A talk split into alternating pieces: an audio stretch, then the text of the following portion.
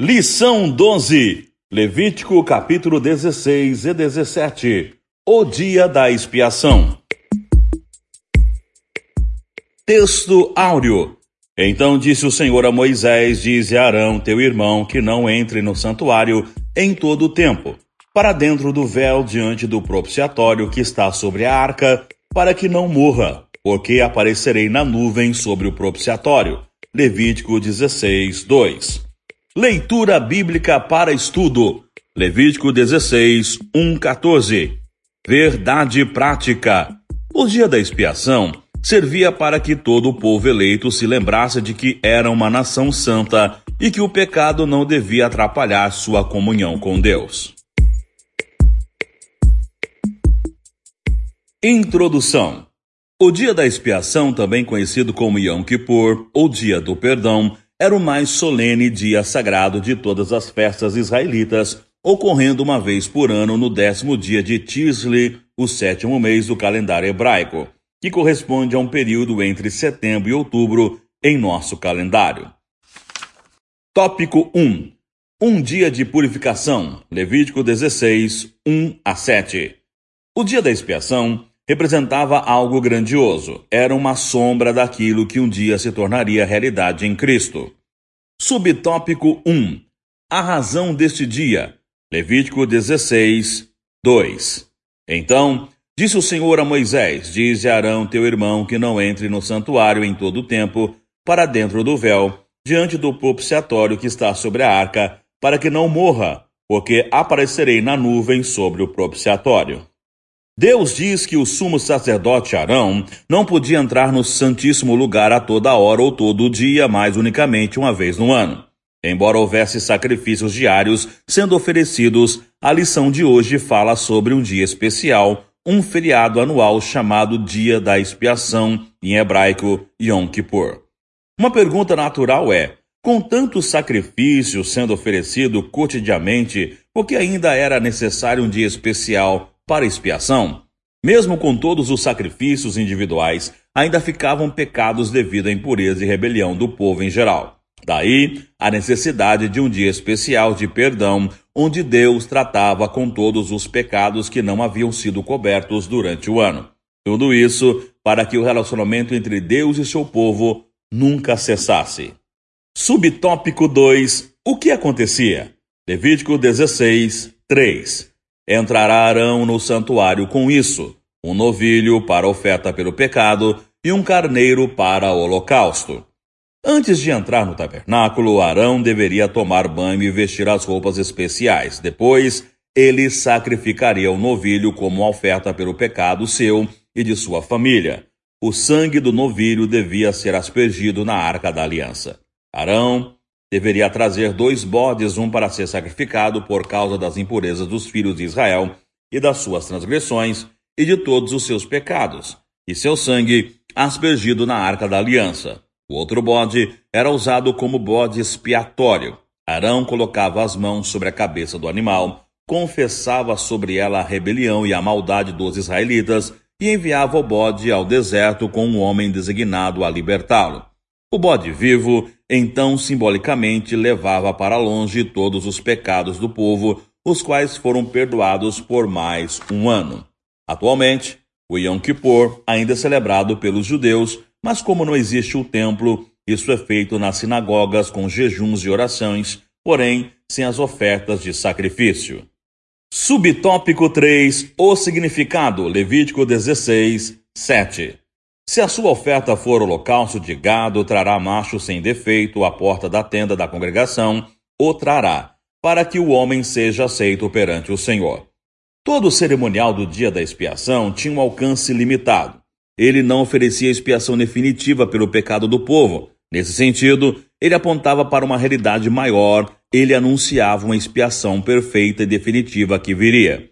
O Novo Testamento também nos diz que o sumo sacerdote que entrava no santuário terreno prefigurava Cristo que entrou no santuário celestial. Mas, diferentemente do sumo sacerdote de Israel, Cristo não entrou no santuário com sangue de bodes ou novilhos, ele entrou no santuário celestial por seu próprio sangue. Além disso, sua entrada no santuário foi permanente não apenas durante um único dia, uma vez por ano.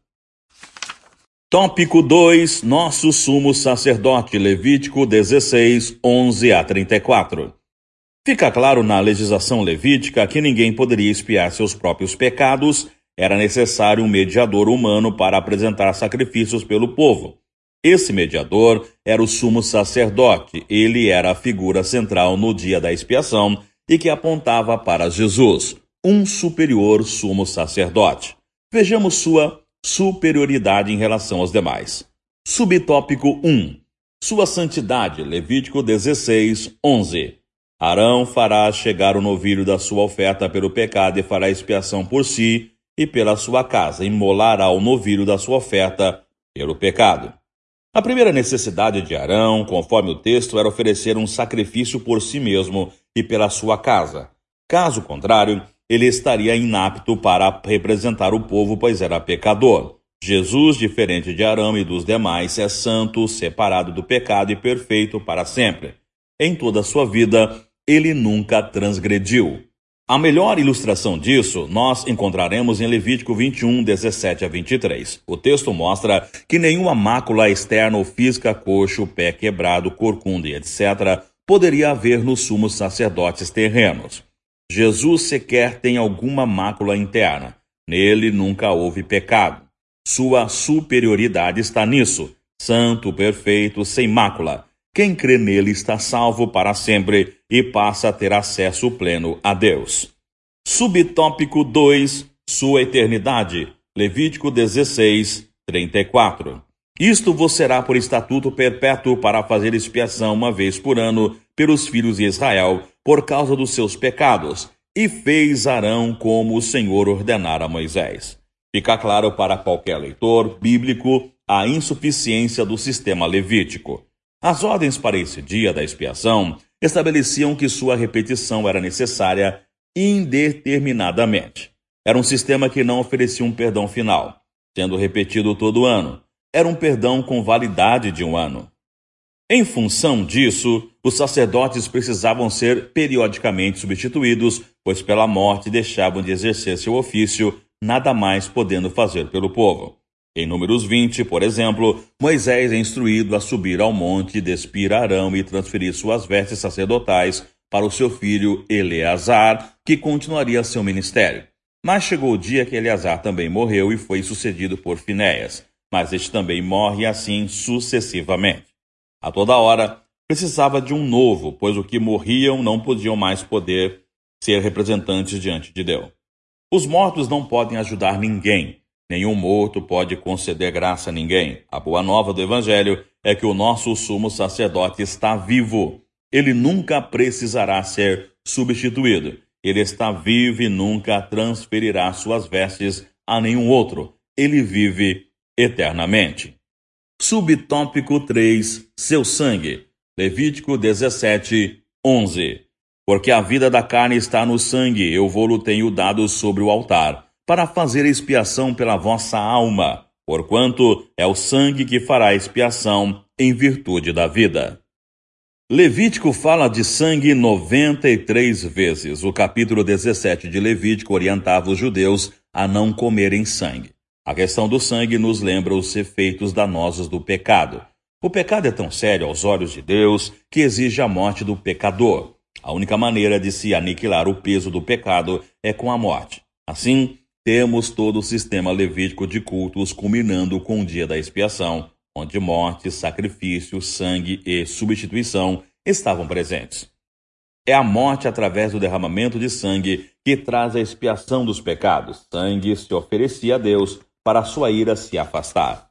No dia da expiação, o sangue era derramado na tampa da arca chamada de propiciatório. Nesse sentido, o sangue de animais e o próprio propiciatório simbolizava Cristo e sua cruz, onde se efetuou o perdão dos nossos pecados, mas com a diferença abissal. A obra de Cristo não tem prazo de validade.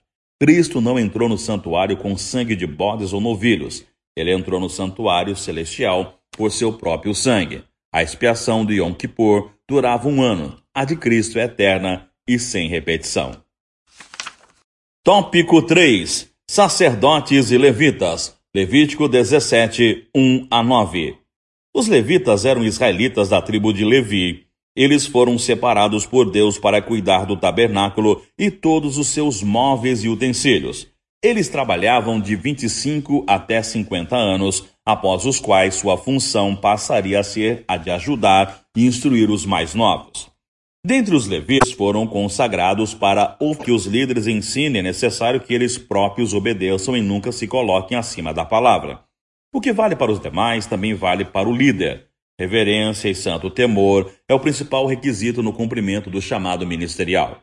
Qualquer oficial da obra de Deus, porteiros, zeladores, ministros de louvor, operadores de mídia, etc., precisa cumprir seu chamado com temor. Púlpito, por exemplo, é coisa séria. O objetivo de quem nele sobe é adorar a Deus em santidade, exortar a igreja e levar pessoas ao arrependimento e mudança de vida. Subtópico 2. Levitas hoje? Levíticos 17, 5. Para que os filhos de Israel, trazendo os seus sacrifícios que imolam em campo aberto, os apresente ao Senhor à porta da tenda da congregação, ao sacerdote, e os ofereçam por sacrifícios pacíficos ao Senhor. O ofício dos levitas estava inicialmente ligado ao trabalho de montar, desmontar e carregar o tabernáculo. Quando este estava montado, não ficavam ociosos ajudando os sacerdotes a preparar os animais para o sacrifício, examinando os leprosos, recebendo os dízimos do povo, dentre outras tarefas administrativas. Depois que Israel se consolidou como uma monarquia unida, o rei Davi fez grandes reformas litúrgicas, repartindo o serviço da casa do Senhor por turnos entre as três famílias de levitas e dando-lhes novas funções como superintendentes oficiais, juízes, porteiros e, por fim, músicos e cantores, dentre os quais o mais conhecido é Asaf. Talvez seja esta a razão pela qual muitos têm desenvolvido o costume de chamar inadequadamente os músicos e cantores de levitas. Subtópico 3: O sacerdote de todos os salvos, Levítico 17, 8 e 9. Disse-lhe, pois, qualquer homem da casa de Israel, ou dos estrangeiros que peregrinam entre vós, que oferecer holocausto ou sacrifício e não o trouxer à porta da tenda da congregação para oferecer ao Senhor, esse homem será eliminado do seu povo. Fomos comprados pelo sangue da nova aliança de Jesus, mais ampla que a estabelecida com o povo hebreu, e constituídos reino e sacerdócio. Assim, o termo levita não parece o mais adequado para designar os que creem em Jesus. Da mesma forma, a tendência judaizante de algumas igrejas ao adotar elementos sacerdotais judaicos em seu culto a Deus. Tudo isso pertenceu a uma ordem que cumpriu seu propósito e foi substituída por outra distinta e eterna, através de Cristo. A doutrina bíblica do sacerdócio de todos os salvos é extremamente valiosa. Todos temos acesso a Deus. Não precisamos de intermediários nem de sacerdotes levitas, santos ou papas como mediadores. Todos os crentes em Cristo são, de certa forma, sacerdotes na nova aliança e, consequentemente, chamados a ministrar a este mundo perdido. Em 1 Pedro 2,9, a mesma bênção prometida a Israel em Êxodo 19, 5 e 6 é agora dita à igreja. A tarefa de fazer a obra foi dada à igreja, como um todo. O Espírito foi dado a todos e não apenas aos pastores. O ofício de pastor tem sido com certa frequência superdimensionado por alguns como uma espécie de guru, possuidor exclusivo da oração forte e detentor de uma relação única com Deus, da qual a igreja dependeria. Isso é um erro. Urge afirmarmos em nosso tempo o sacerdócio universal de todos os crentes, sem desrespeitar ou desvalorizar o trabalho pastoral. Aplicação pessoal. Jesus, o perfeito sumo sacerdote, já realizou o seu sacrifício e está vivo para sempre. Você já confiou nele? Seus pecados já foram perdoados?